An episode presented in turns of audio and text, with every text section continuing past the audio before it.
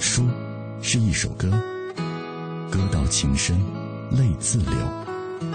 书如一樽酒，酒将醉时，笑与愁。书像一杯茶，茶香袅袅，情悠悠。FM 一零六点六，品味书香，每晚九点到十点，准备好书，在这里等你。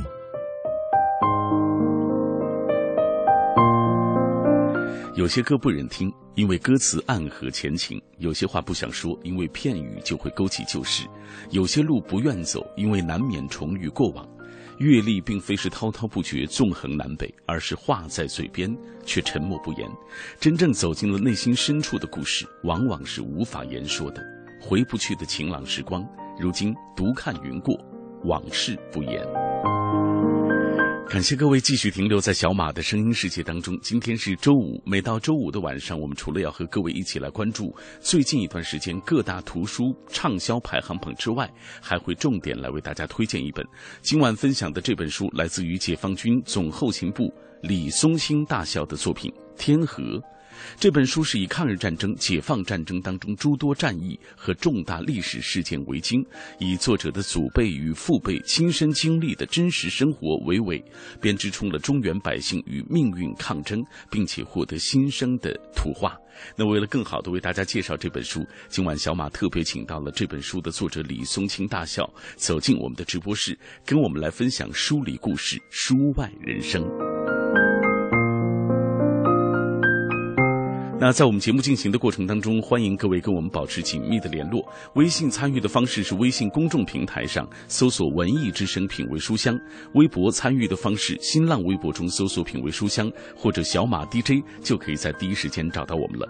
今天晚上我们的互动话题，请各位来说一说你读过的以家族命运来折射社会变迁的作品。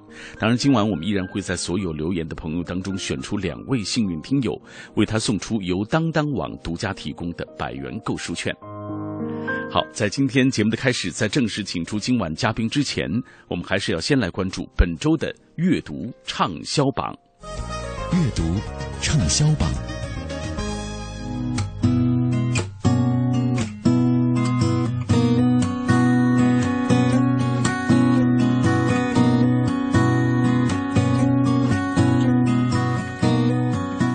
阅读畅销榜，这周我们首先要来关注的是三联韬奋书店提供的本周畅销书排行榜的情况。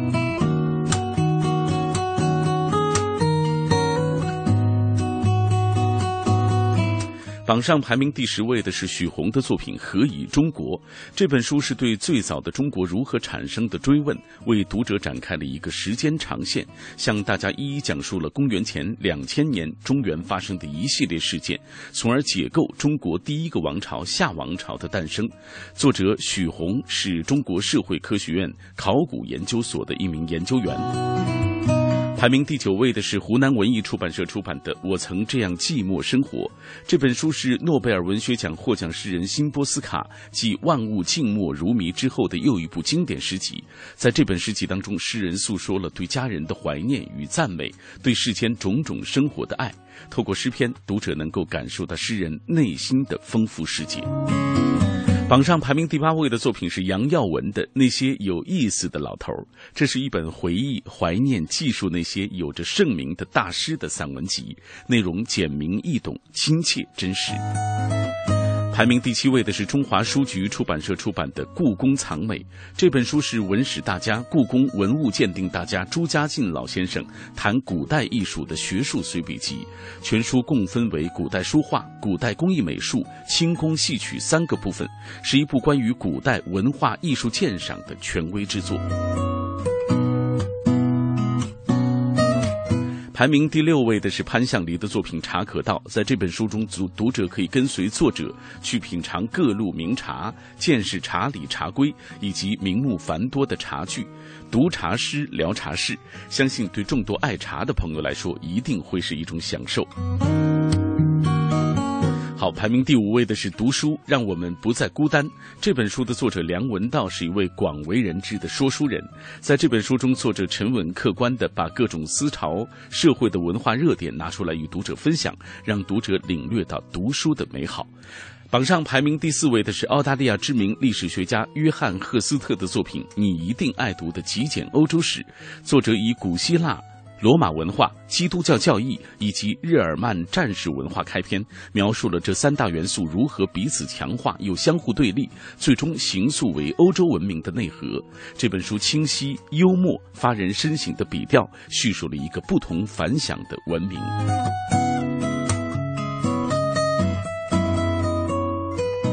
OK，接下来我们关注的是位列本周三联韬奋书店文学类呃销售排行榜前三位的作品。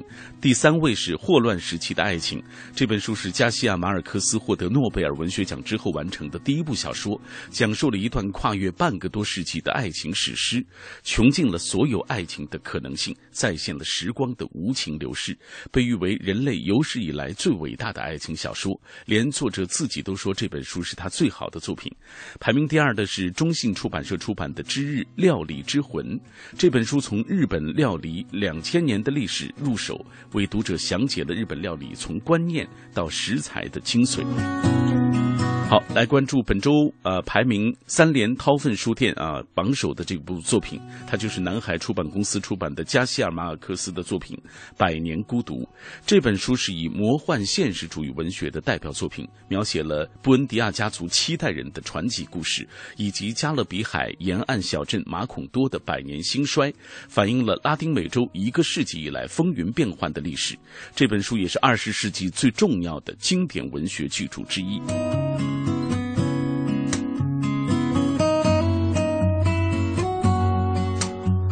好，接下来关注本周中关村图书大厦的重点推荐。本周中关村图书大厦重点推荐三本书。第一本是《年轻时》，张颐武解读人生警语，这是北大教授张颐武的最新散文集。作者在这本书中一改大学教授以往在大家心目中的刻板印象，不谈学术，只谈为人处世之道，是作者少有的一本适合不同读者老少皆宜的正能量读物。人都会度过自己的年轻时，这一段的青春岁月其实是弥足珍贵的，也是难以忘却的。这些文字既是著名学者张颐武为纪念自己青春时代的年轻时而写，也是为了今天正在年轻时的人们而写的。那本周中关村图书大厦推荐的第二本书是《新盛》，这是国防大学战略研究所所长金一南的首部随笔集。作者以广阔的视野、犀利的文笔、磅礴的气势，生动客观地记录了世界近代、当代历史上不为人知的史料和将帅命运，同时对中国乃至全球纷繁复杂的时局进行了理性深刻的剖析。本周中关村图书大厦重点推荐的第三本书《于丹》。重温最美古诗词这本书延续了于丹独特的风格，内容通俗易懂，妙语连珠，让读者重温中国古传统文学和古典哲学的精髓所在，找回到心灵深处的宁静之美。作者于丹在这本书中以最具代表性的中国古诗词为线索，结合当代中国人生存现状以及精神世界，以其独特的人文风格，对中国古诗词意象、风骨、内涵、感悟进行了鉴赏和解读。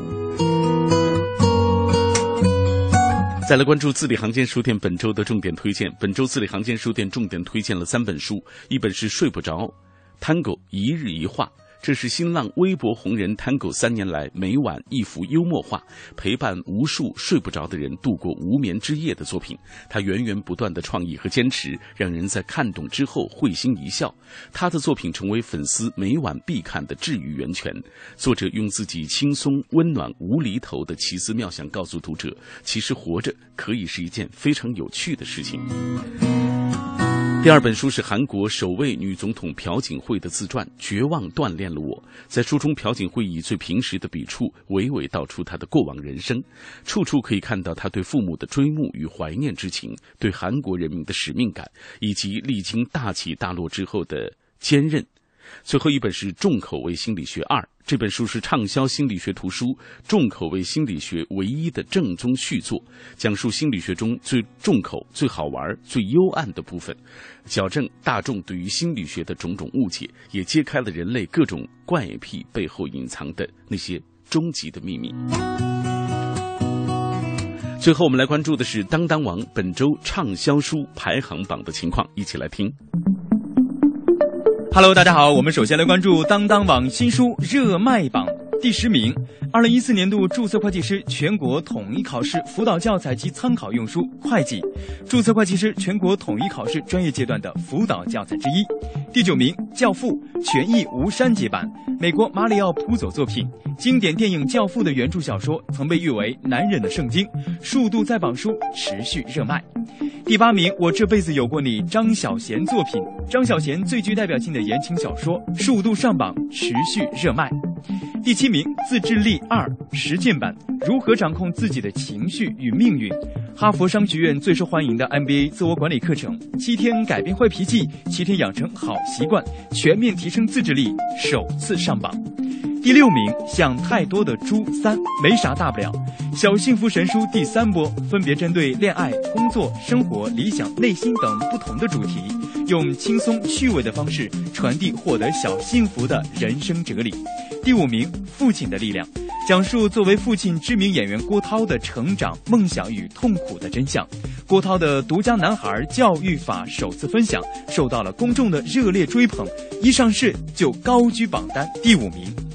第四名，一切都是最好的安排，加措活佛的人生加持与开启，本周持续热销上榜。第三名，你是最好的自己。豆瓣人人网最火热作者杨洋、张浩辰作品，内容讲述二十一个最感人的温情励志故事，献给所有的年轻人。你要相信你是最好的自己，持续热卖，由第六名上升为第三名。第二名，安下心来，安心做好眼前事。畅销书《找回迷失的自己》，作者程志良潜心三年新作，写给现实生活中梦想远大但焦躁不安、困惑迷茫的年轻人，首次上榜书。第一名，想得美，韩寒主编的全新文艺书系《万一个》第三季，延续前两季的热销势头，一上市就霸占榜首。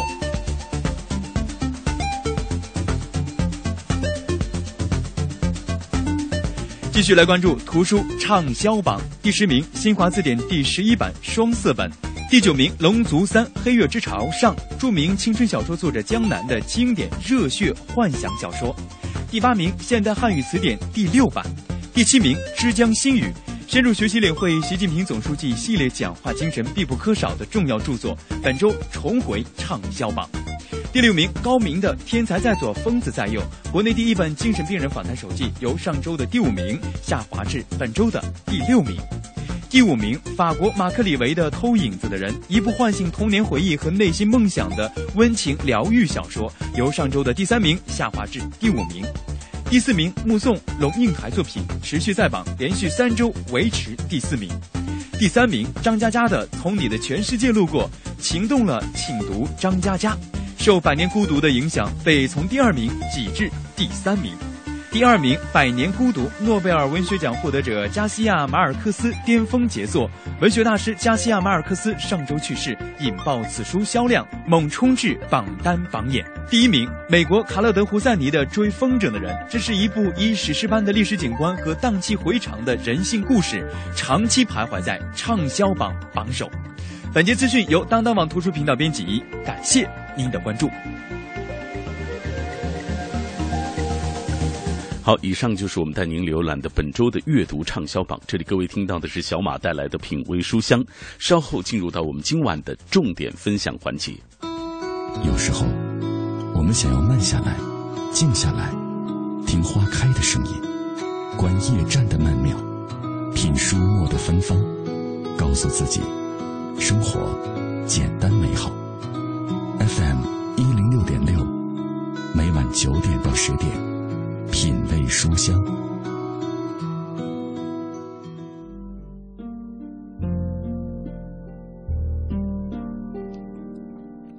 人生就是一本厚重的书，扉页是我们的梦想。而目录就是我们的脚印，内容是我们的精彩，后记是我们的回望。有些书没有主角，那都是因为我们忽视了自我；有些书没有线索，是因为我们迷失了自我；有些书没有内容，是因为我们埋没了自我。每周一到周五晚上的九点到十点，和小马一起来品味书香。我们也在这样的过程当中，一起来品味不同的人生吧。今天分享的这本书来自于解放军总后勤部李松兴大校的作品《天河》。那为了更好的为大家介绍这本书，今天晚上小马也是特别请到了李松青大校，能够走进我们直播室，跟我们来分享这本书书里故事啊，书外的人生。李大校你好，哎。你好，观众朋友们好，听众朋友好，哎，听众朋友好啊！今天我们和大家一起来分享的是您这本哎呀厚厚厚的这本书，有四十几万字吧？对，四十万字。写了大概多长时间？这本书？呃，写了一年，嗯，应该说积累了十年。哦，积累了十年。对，呃，这一年，因为我知道您这个平时部队里的任务也很紧啊，工作也很忙，怎么完成这一年这写四十万字的作品的？这个。客观的说呢，这个确确实实这一两年工作比较忙，但是呢，我只有挤时间，嗯，这个基本上是用业余时间完成的，呃，应该说是这个如果我在机关，嗯，没下部队，这个都是早晨五点钟起床，嗯，这个到八点钟上班，争取三个小时，哦，抢这三个小时时间，对，晚上哎加班工作完成以后，嗯。再抢三个小时，基本上一般一天挤六个小时。嗯，呃，有时候下部队的时候也带着笔记本电脑，工作完了，嗯，哎，也在写写到半夜。嗯，反正这样慢慢把它挤出时间来写的。嗯。积累了十年的时间，用了一年挤出时间，这样在这么忙碌的工作之余完成了这部作品，这究竟是一部怎样的作品啊？呃，倾注了他呃李大校这么大的一些经历。呃，李大校来给我们介绍一下这本书吧。为什么写这本书？您您说了，您说这是一部尽孝之作。怎么叫尽孝之作？给我们讲一讲。来，好好好啊，这里面有个故事。这个我刚才讲了，这个写这本书确实在很大程度上是为了尽孝。嗯，这个我想呢，这个一方面这本书是献给伟大的母亲黄河。嗯，同时呢，我要献给我饱经沧桑、历尽苦难、至亲至爱的老父亲。记得在十年前的一个秋天，嗯，这个我的老父亲呢，忽然给我打了一个电话。就是希望当时在部队正紧张工作的我赶快回家一趟。嗯，在此之前他不常给你打，就怕影响到你的工作。很少很少给我打。这个我问他干什么，他说想和我说说话。哎呦，当时呢，我的父亲已经八十二岁了，这个年迈多病，但是他极恋亲情。这个身为军人的我呢，那时候正在执行一项重要的军事任务，实在是分身无术。这样呢，后来我给我的一个老首长，哎，一个左副部长，我给他说起这个事儿。嗯，这个他提醒我，他说：“哟，宋清啊，他说你要引起重视，这个你父亲呢，很可能有重要的话对你说。”嗯，我最后就决定呢，等任务完成以后，立刻就请假回家。但是后来呢，在这个完成任务的一个总结会上，我就忽然接到个电话，就是我家里人告诉我，我的父亲。已经撒手西去了，去世了啊！对，这个当时我急不可耐的赶回了家乡，但是最后看到的却是我父亲的冰冷的遗体。这个，哎呀，我当时啊，真是悲痛万分，揪心欲绝，就深感对不起我至亲至爱的老父亲。这个更重要的是，我不知道我父亲。临终前究竟要对我说什么话？哦，也就是说，你始终也没有听到他想到底想跟你说什么？哎，没赶上。当时呢，我当时想呢，我这个身为军人呢，我应该为国尽忠在先；但身为儿子呢，我应当舍身报答生我养我的慈祥老父。真是感到忠孝难以两全。就回到部队以后，我在这个巨大的悲痛中啊，想起了一件事儿。就是这个早些年我探家的时候啊，就是曾参曾参加过二野的老父亲呢，多次这个彻夜不眠的给我讲了很多真实泣血的战斗故事。嗯，这个讲过我们家的苦难家史，讲过他战争年代九死一生的传奇经历，而且一讲就是几个通宵。当时他拉着我手对我说：“他说我今年八十多岁了，他说你不要怪我唠叨。他说人的一生啊，谁也逃不过这个唠叨的年龄阶段。”听他讲的多了，这个我深深的被这些故事所打动，也多了个心眼儿，就用录音机啊，把这些苦难离奇的故事录了下来。嗯，而且录了二十多盘磁带。后来呢，我就把这些故事啊讲给身边的战友们听，他们听后也深受感动。这个八一八一电影制片厂的这个著名导演翟俊杰老先生听后对我说：“哎，他说宋青啊。”他说这些故事，我们听了都很受很受感动，他也一定能够打动大家，因为人心都是相通的。嗯，有血有肉的故事会感动大众的。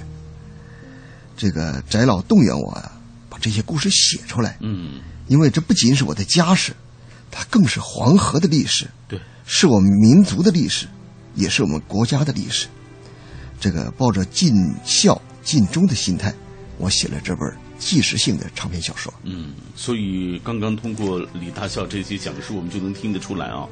你看，其实每一个家庭、每一个个人和国家民族的这些命运联系的是非常紧密的。其实写出了个人，也就写出了这个这国家这么多年的这种变迁。所以今天品味书香，我们为大家特别推荐的就是来自于呃，来自于呃解放军后勤总部的这个总后勤部啊李松青大校的作品。这本书叫做《天河》，厚厚的四十万字的一部作品。以下我们通过一个短片来了解这本书的相关内容。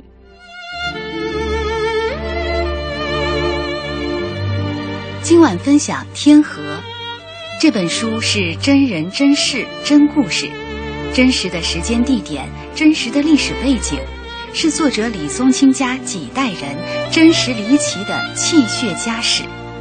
小说从一九三八年写到一九五五年，跨越了抗日战争、解放战争、建国初期三个历史阶段，从毛泽东、蒋介石和日本首相到普通士兵、平凡百姓均有描述，对重大历史事件的发生及决策过程有细致介绍，比如日本为何要发动侵华战争，从哪几个方向攻入中国纵深。正面战场七十余次会战为何一再溃败？蒋介石为何扒开黄河花园口，致近九十万百姓溺亡？中日两国打了七年仗，为何都没有公开宣战？日本为何最终没能对中国进行战争赔偿？在美国一再请求之下，中国为何没能在战败的日本驻军？书中对诸多重大历史事件进行了刨根问底。溯本探源，读后会使您对多年的疑问恍然大悟。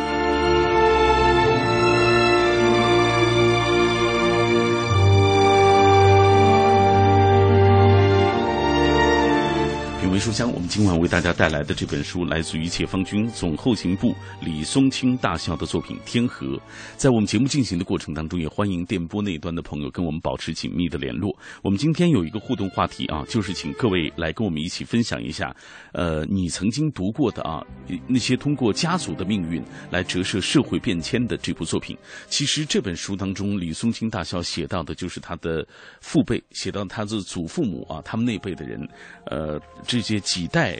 包括他们家族的人，包括他们周围的乡亲，啊，他们的的这些生活，呃，他们就是让我们能够了解到我们已经忘却的那些历史啊，父辈、祖辈、曾祖辈他们厚重气血的历史，我们也能够感受到那些鲜为人知的来龙去脉，会从黄河岸边一个普通家庭近百年的真实而离奇的故事当中了解到那么多。历史上真实发生的一些故事。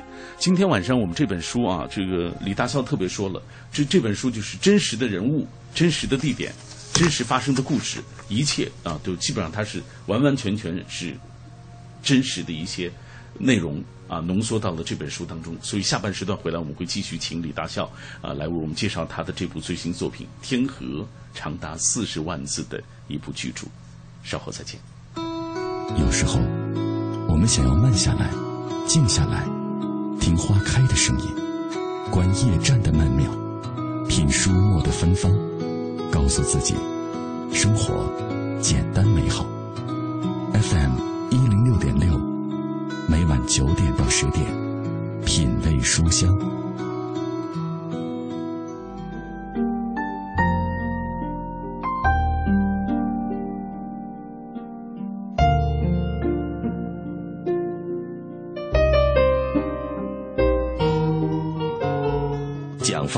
年少成名，七岁开始写作，九岁完成第一本散文集，十二岁在报纸上开专栏，至今已出版了十部作品。其实很多时候，神童、天才未必是个好词。这种被期待和被关注、被注视、被预测的生活是特别大的负担。如果你还需要用什么少年、美女、八零后这样的头衔，你冠在作家前面，作家本身的身份是立不住的。二十五岁的蒋方舟是否担心自己有一天也成为剩女？谈恋爱还挺费时间的，它是像一个必修课，或者是像一个什么基础学科，你你修完了之后，你才能选修更高级一点的科目。本周日中午十二点，蒋方舟与主持人郭靖相约周末文艺大家谈。买汽车配件用品到西国贸汽配基地西南三环丰益桥西。知天气，知冷暖。好，我们一起来关注天气。今天夜间阵雨转晴，北风二到三级；明天白天晴间多云，北转南风二到三级，最高气温二十三摄氏度，最低气温十二摄氏度。晚上依然会有阵雨，提醒司机朋友注意行车安全。此外，昼夜温差大，提醒听众朋友们注意及时增减衣物，预防感冒。人保电话车险邀您一同进入海洋的快乐生活。我最近发现，好多人特别拽，想起来我就来气。你说说，这帮人验车有人代办，事故车有人代管，修车他们不花钱。北京三百多家 4S 店直赔，随便挑地儿。最可恨的是，买车险还比别人少花百分之十五啊，还有大礼包给他们，他们凭什么？凭什么？唉，谁让人家打人保电话车险投的保呢？四零零一二三四五六七都存上，咱都打。欢迎收听海洋的快乐生活。大家好，我是海洋。其实这人呐，帅不帅，仅仅就是一种表象呗。反正我是这么觉得的。很有可能我周边散发着那种帅的气质，我相信那个老奶奶呢，能够感受得到。咦。今天呢，有同事约我一块吃饭，我就说我说我不去了。啊，最近工作也挺累的，对不对？然后他了然于胸的看了我一眼，说：“你干啥又去相亲呢？这回又是哪个亲亲戚给你介绍的？”我说：“是我爸。”啊，这哥们儿一听呢，在那点头说：“嗯，亲爹介绍的，这次肯定靠谱，你可要好好准备啊。”我说：“哥们儿靠谱啥呀？是我爸一个网友的孩子。”可惜感情远比星星复杂呀，身在其中换做谁都无法自拔呀，一肚子的疑惑。海洋的快乐生活，下个半点见。海洋的快乐生活由人保电话车险独家冠名播出。电话投保就选人保。四零零一二三四五六七。新文艺新青年与好书相伴，与文艺同行。大家好，我是舒楠。今天我给大家推荐一本书，这本书的名字叫《苏东坡大传》。呃，那么我是一个作曲家，在我做建国大业的时候，我始终在看这本书。苏东坡是我一个内心特别敬仰、特别崇拜的这样一个艺术家。大家看这本书呢，挺有意思的，就是说你工作顺利的时候，事业蓬勃的时候，你可以看他出世的部分。你工作不顺利的时候，你可以看它上半部。这本书特别有意思，能给人特别大的解压解压的感觉。新文艺新青年和好书相伴，与文艺同行。托尔斯泰在阅读中发现智慧的钥匙，惠普尔在阅读中找到人生的灯塔，高尔基在阅读中收获生活的伴侣。品味书香，梳理文字，书外人生。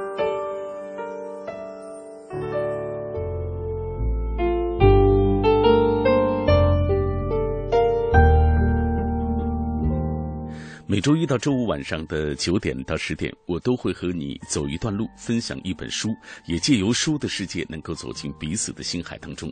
今天晚上分享的这本书来自于解放军总后勤部李松青大校的作品《天河》。这本书是一本集家史、国史、党史、军史于一体的纪实性的传奇小说。呃，它以抗日战争、解放战争当中的诸多战役和重大的历史事件为经，以作者的祖辈与父辈亲身经历的那些真实是故事娓娓，编织出了中原百姓与命运抗争，并且获得新生的图画。那为了更好的为大家介绍这本书，今天晚上小马特别请到这本书的作者李松青大校走进我们的直播室，跟我们来分享书里故事、书外人生。当然，在今天节目的进行的过程当中，欢迎各位跟我们保持紧密的联络。微信参与的方式是微信公众平台上搜索“文艺之声品味书香”，微博参与的方式，新浪微博中搜索“品味书香”或者是小马 DJ，你就可以在第一时间找到我了。今晚我们的互动话题，请大家来说一说你读过的以家族命运折射社会变迁的这些作品啊！我们依然会在所有留言的朋友当中选取两位幸运听友，为他们送出由当当网独家提供的百元购书券。李大笑，接下来我们先来看一看大家的留言啊，看看大家怎么说。嗯，苏黛西的夏天，他说我读过莫言的《红高粱》，蛙丰乳肥臀啊，还有这个活着啊，很喜欢读这种。具有大悲悯情怀的历史题材小说，能够让我们这代人真切地感受到那个时代的人们，呃，面临着怎样的一些苦难和不易啊！也是读完了那那些小说之后，才明白为什么像我的姥姥那一代人，他们即使是呃现在生活条件好多了，依旧在吃穿上有那么多的舍不得。哎，李大笑，你有没有发现，其实就是有很多老人，他们经过了那些苦难的日子，现在他们依然生活很简朴。我相信，就是像您的父辈，呃，其实就是他们可能以前生活多么艰难，后来那个生活能很平顺了，很安逸了，但是生活上依然很很节俭吧？是的啊，我我母亲就这样啊。这个，你给我们讲讲他就是怎么节俭？哎，他现在就是这个已经应该是离休的老干部了啊啊，他建国前入伍的，现在每天早上舍不得吃鸡蛋，也这个这个是。炒菜他舍不得舍不得吃肉，就非常这个这个有这个经济能力了，但是他还是非常的舍不得吃。嗯，哎，这个老觉得要勤俭过日子，已经这种观念已经根深蒂固的印在他脑海里了。嗯，他也经常教育我们。他也见不得别人浪费。是的，比如说，呃，像像您的孩子肯定是蜜罐里长大的嘛，对，他肯定也会经常唠叨一下。对对对对，这样这样几代人之间呢，确实是不一样。但是我母亲的这种观念，已经深深的影响了我们。嗯，哎，我们也很注意生活的节俭。嗯，你看，这是老辈人走过来，因为他们经历过特别不容易的生活，所以他们就懂得呃，这个珍惜现在的这些生活。来之不易，哎，来之不易。好，我们再来看看大家怎么说啊？呃，这个是木南丁啊，他说初中的时候，在老师的要求下，我看了巴金的《家》，那时候没怎么看懂，就是觉得其中的爱情令我挺印象深刻的。高中了，明白这本书的真正含义之后，我还看了像《白鹿原》呀、《穆斯林的葬礼》，都是一些非常经典的作品啊，值得没事儿的时候你再去翻一翻啊。您印象当中那些年，就是您有没有特别喜欢读的小说啊什么的？我记得那些年大家都喜欢读像路遥的《平凡的世界》呀，啊，包括刚才我提到的有朋友提到的像霍达的这个《穆斯林的葬礼》啊等等啊，陈忠实的《白鹿原》等等这样的作品啊，他们也都是呃在以家族以个人的命运来展展现整个大时代的这种背景的命运。呃，来再继续看一看啊，君青青，呃，最近刚刚读完余华的《兄弟》，虽然不是以家族命运折射社会变迁，但是描述了两个异父异母的兄弟啊，从文化大革命时期到当代不同命运的故事，也展现了中国的这种社会的变迁。嗯。还有朋友提到了比较喜欢看现在的抗战电视剧，呃，可能有一些内容不是真实的，但是每一次看到那些为了国家、为了信仰而牺牲的那些人，就觉得特别感动，也感慨他们付出啊，他们的这种精神。呃，来，呃，继续来看一看大家的留言。今天很多朋友提到他们所看到的一些作品带给大家的感受，同时这些作品也反映了大时代的一些。变化，比如说《天空之城》，他说刚刚读完齐邦媛的《巨流河》，呃，齐邦媛女士她在战火纷飞的年代读完了小学、中学和大学，尽管有时候会因为战争形势的严峻而跟着学校辗转各地，生在那样的一个时代啊，呃，他无疑是不幸的，但是同时他又是幸运的，因为在那样的时代啊，他没有坚持，呃，没有这个中断学习，一直在坚持教育啊，接触到了像朱光潜等优秀的国学大师。呃，这本书也是个人、家族的历史，也是一个民族的历史。这是他提到了台湾的著名的教授齐邦媛的《巨流河》，也是前几年非常受关注的一部作品。也许巴黎不浪漫说让我想起路遥的《平凡世界》，也只有简单与真实的事情才能够让我们深深的感动。这本书之所以让我感动啊，说实话，我今天下午读了一下午，我是觉得，呃，就是因为李大校写的就是自己真实的这些父辈、祖父辈他们生活呃经历啊，以这样的故事，以我们中国的整个国家的这个军事、党史啊，包括这个整个的民族史、家族史于一体的这样一部纪实性的传奇小说。还有朋友提到了这本书，怎么会让我想起一九四二？就是刘震云的那部作品，我们也看过。像冯小刚导的那部作品，呃，尤其是那那部作品，其实反映的就是中原大地的苦难嘛。当年一九四二年的那种饥荒啊，饥荒的情况，其实这本书当中也涉及到了。对，哎，接下来咱咱们就给大家介绍一下这本书到底讲了些什么。来，李大笑。好好好，这这个书的，这个前段时间一个朋友给我发一段短信，他说是天河，嗯，是在历史时代波涛中航行的思想之船，嗯，他小心翼翼地把珍贵的货物运送给一代又一代。这个这本书的他所说的的主要的内容呢，应该说是这个，呃，嗯，第一呢，他就是这个我的家史；第二呢，他是把党史、国史、军史四史合一，嗯。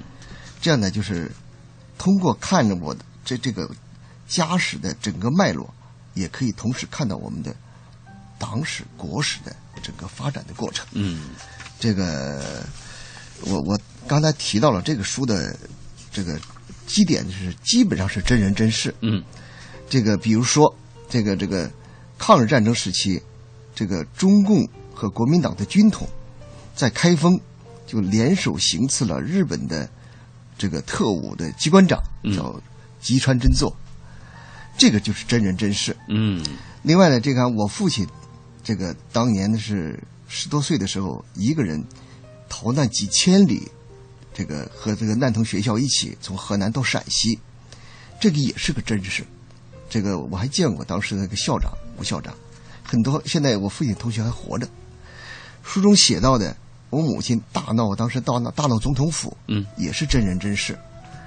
这个，总之呢，应该这个书呢，这个这个反映的事情非常厚重，嗯，这个从抗日战争、解放战争到建国初期，包括对黄河的描写，我这个还把黄河拟人化，嗯，写出了黄河的历史，黄河的喜怒悲哀，这个包括黄河这个春夏秋冬，嗯。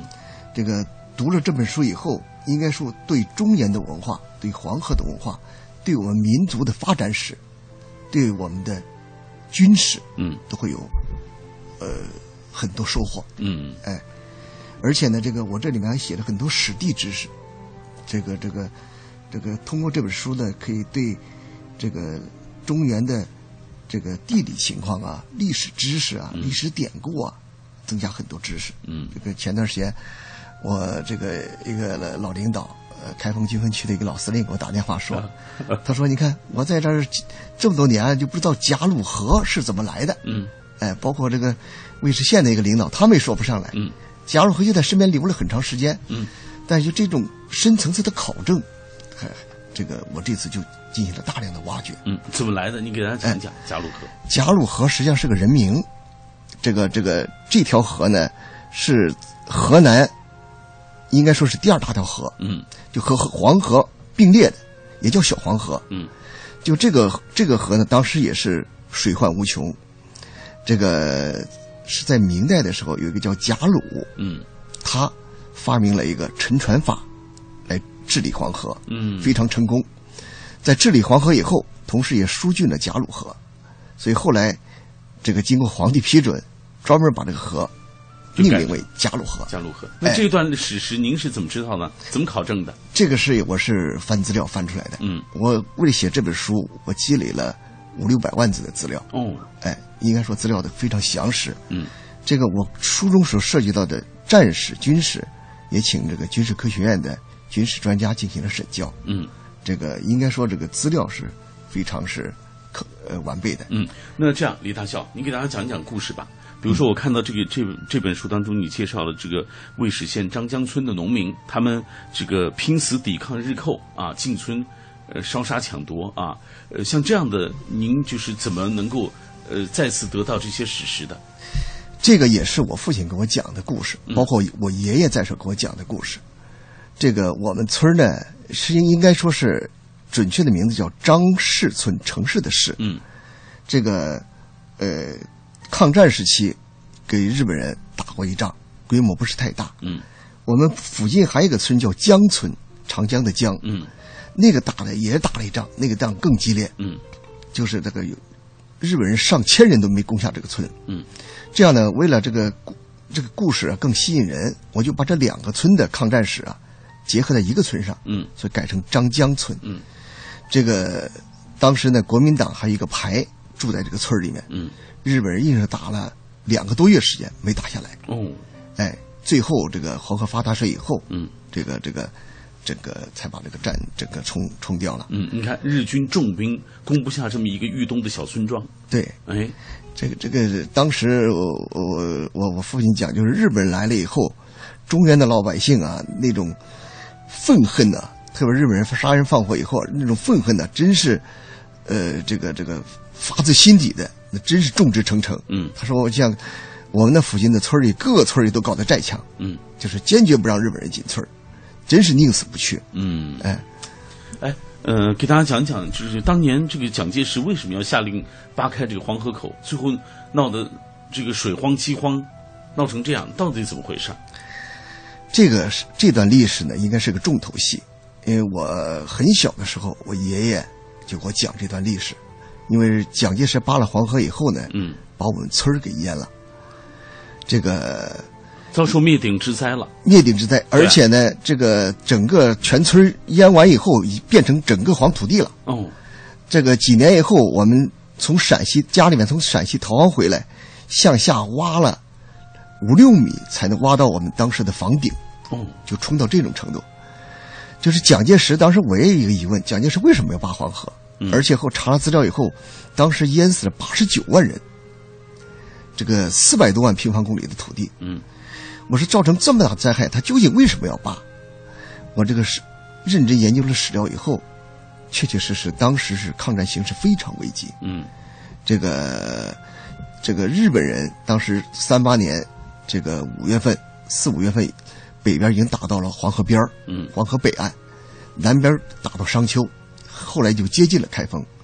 这种情况下，如果日本人攻下了郑州，嗯，中国的战局非常危险。哦，就是这个日本人占领郑州以后，郑州是郑州是个铁路大枢纽，嗯，向南可以南下武汉，向西可以西进西安，这样南下武汉以后，很快将中国一分为二。对，整个一分为二以后呢，当时南京下来下来的那些国民政府的官员，还有这个数千家工厂，都聚集在武汉附近。嗯，准备向重庆转移，还没转出去。就是如果日本人把武汉打下来，中国一分为二，这个当时我们国家建立西南这个战略后方的这种规划就落空了。嗯，所以这个这个非常危急。在这种情况下，这个蒋介石也是根据很多人的建议，这个这个下令了黄河口扒开了黄河口。扒开黄河口呢，大概最后淹死了几千人日军，但是呢，它最关键的形成了一个军事分界线，就是形成了新黄河，嗯把日本人阻隔在了这个黄河以东。嗯，这样的客观上，这个起到了迟滞日军进攻的这么个作用。嗯，但是呢，他由于没有组织好群众的转移，没有考虑老百姓的切身利益，造成了极大的损失。嗯，就这种损失，确确实实有点不顾中原人民的死活。对对对，这这个这个是不可饶恕的。嗯，当年呃淹死了八十九万，八十九万，嗯，呃，后来造成的饥荒，那就死伤更是可怕了。呃，更严重了，嗯就是造成这个黄泛区，大概就是三十年以后还还在还在恶化。嗯，看刚才我们、呃、请李大校讲的这本书里、呃、介绍的，这些都是真实的史实，历史上发生的这些事情。咱们接下来呢，进入到就是李恒德这一家人啊。呃，这本书当中哪个角色是您的父亲的原型？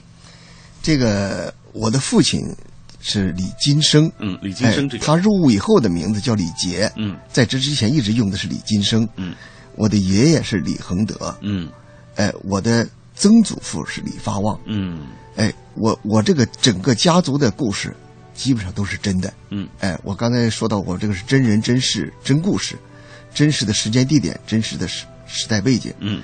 这个同时呢，也是文学和史学交织结合。这个这个人物，这这是一条线嗯，另外一条线是我母亲的这一条线就是这个潘美玉。哎，潘美玉是我的母亲，嗯、我我的姥爷潘振海，这个包括我的小姨，嗯，姨叫潘树清，这叫潘美清，嗯，这个包括我这个我这个大姨，呃，还包括大姨夫赵国宝，嗯。就这两条线儿来延伸了我的整个家世。嗯，哎，这个应该说这个，呃，按照那个这个翟翟俊杰老先生给我讲的非字性结构，嗯、我是通过两条线往下延伸。嗯，两个家族把整个抗日战争时期、解放战争时期嗯建构出去的历史传起来。好，品味书香，我们今天为大家介绍的这本书，来自于呃解放军总后勤部李松青大校作品《天河》。呃，我们接下来继续通过一个短片了解这本书的相关内容，之后我们继续请进李松青大校。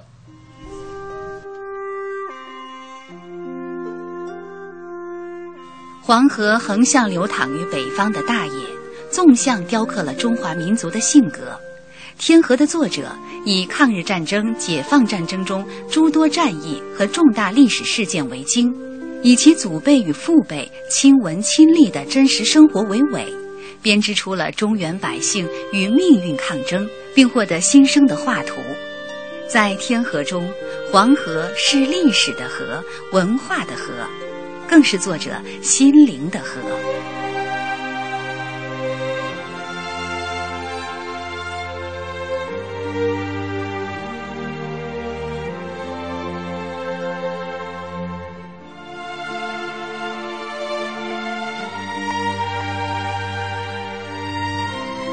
品味书香，我们今天为大家介绍的这本书来自于解放军总后勤部李松青大校作品《天河》。我们给大家介绍了啊，这本书是一部集家史、国史、党史、军史于一体的纪实性的传奇小说。呃，刚刚李大校已经给大家介绍了这本书当中，实际上这个李金生和潘美玉这两个人物就是您的父母啊，他们的原型嘛。呃，他们俩是怎么走上革命道路的？给大家讲一讲。行啊，这样这个呃，应该说我的。父亲是在考了大学以后，嗯，他原来是在这个南通学校长大的，嗯、一直在慈幼院南通学校长大的，后来考到河南省的河南大学，嗯，医学院，高考状元还是？哎，医学院这个这个以后就参加了中原野战军，哎，这个到了河南军区，到河南军区入伍以后，一直是当军医，嗯，中间也。参与很多这个剿匪行动。嗯，我的母亲呢是这个河南高级护士学校毕业的。嗯，在高级护士学校的时候，她的一个教导主任叫张婉丹，是谁呢？是国民党的一个当时的河南省主席叫张真，一个兵团司令。嗯，但是后来呢，战场起义了，也是咱们成为咱们解放军的一个中将。哦。是在他的，就是在他女儿张婉丹的影响下，我母亲入了党。哦，哎，入了党以后，我母亲这个有这个南下。当时这个这个呃，开封解放前夕，国民党就让大专院校嗯要这个让要南下。嗯，是到南京吗？是到南京。嗯，当时我听我母亲讲，南京聚集了近十万学生。哦，南下的学生，包括东北的。那是哪一年？这是在四九年初，哦，四九年初，哎，这个时候呢，就说这个学生到了南京，没有吃，没有喝，做饭在大街上做，嗯，也没地方上课，这个确实是这个这个大家觉得这个对这个国民党非常不满，嗯，而且他们这个时候在给共产党谈判的时候，也是这个假和平，嗯，哎，真内战，嗯，在这种情况下，也是这个在共产党的地下组织的组织下，嗯，进行了学生运动，嗯，我母亲就参加这个学生运动，这后来她给我讲，这个当时在南京的时候，把南京总统府都包围了，嗯，把行政院都包围了，大闹啊，府几万学生运动，我母亲还作为学生运动的代表，给国民党的教育次长谈判，哦，这个最后呢，这取得了斗争的胜利，哎，这个这段历史确实是也非常感人，嗯我也写到这个书的里面去了。啊当时主席提到这个，当时在国民国民呃国统区搞第二第二条战线第二条战线的战斗争，嗯，就是指的这一段。嗯，呃，这本书它其实写到一九五五年为止，对，啊，呃，所以这个过程就是等于是你的父亲和你的母亲成家了。对，就就结束了，基本上哎，对，哎。怎么就是我知道这个呃潘呃就是这个李金生啊潘美玉这就是您的父母这这对原型，他们怎么走到一起的？就是在共同革命进行革命斗争的过程当中，哎，因为他当时在搞学生运动，嗯，我我父亲在河南大学的学生会，学生会主席，嗯，我母亲是他们高级护校的学生会，嗯，当时学生会呢在开封搞了很多学生运动，也是这个，呃，反内战呐、这个这个这个要民主啊，嗯，呃，反饥饿啊，他们都老在一起开会、学习、交流，嗯，哎，也也就产生感情，嗯，这个特别是这个这个，在通过通过这个几次游行，两人都一起受了伤，嗯，哎，当时也是增进了感情吧，嗯。这个这个很让人感感动，哎，好，呃，品味书香，我们今天因为时间的关系啊，呃，只能到这里了。我们为大家带来的这本书来自于解放军总后勤部李松青大校的作品《天河》，呃，写到的就是自己家里人啊，他的祖父辈啊、父辈。他们那一代代的人，呃，他们努力的抗争的这种命运，其实你通过这本书就能感受到个人的命运、家庭的命运和祖国的命运和民族的命运是紧紧联系在一起的。所以说，呃，我们刚才一再的提到，这本书是家史、国史、军史，包括军史，包括这个党史于一体的纪实性的传奇小说。呃，我们最后再来看一下大家的留言。今天很多朋友读听到这本书都特别的感动。布鲁莉莉就说：“以史啊为鉴啊，读史明智。有时候会觉得苦闷抑郁，读读书。”啊，但不是所谓的心灵鸡汤的书，因为时间在走。如果我们无法留下历史、创造历史，那就去看一看过去是怎么过来的，这段路是怎么发生的，啊，这段故事是怎么发生的，就会觉得这样的故事是特别不容易，走到今天是特别不容易。所以说这本书，我相信您战友、您的战友、您的家人读了都特别感动吧？是的，是的。哎 这个这个书目前这个应该说，我特别是战友们看了以后，这个这个很多人给我发短信，给我打电话，嗯，就是这个非常感动。而且我的现在就是这个书主人公在世的就是我母亲，嗯，我的一个母亲，我的一个姨，还有新疆，还有一个姑姑，只有这三个人呢。另外一个姑姑刚刚去世，嗯，所以这里面写的人物还有三个人在世，嗯，他们看了以后都掉眼泪了。哎，哭着给我打电话，嗯，确确实实这个觉得写出了当时的情景，嗯，你看有朋友说了，我爸也是军人出身，天河写的正是我们河南的故事，所以听了以后觉得特别亲切。我爸肯定爱看，所以我决定要买一本给我爸也看一看啊，因为他爸又是军人，而且又写到是故乡的这些事情，从小他也听到他父亲说起这段历史。都多么不容易从那一段走过来，是不是啊？呃，今天晚上品味书香，我们说了要为大家选出两位幸运听众啊，为他们送出由当当网独家提供的百元购书券。一位是苏黛西的夏天啊，还有一位朋友，我们随机来抽取一下吧。呃，选择 blue lily 吧，这是我们的老朋友了啊，所以他也送上一张由当当网独家提供的百元购书券。很感谢您，谢谢您，李大笑，今天做客我们的节目，谢谢，谢谢主持人，哎，也感谢谢听众，哎，感谢听众朋友收听今晚的品味书香。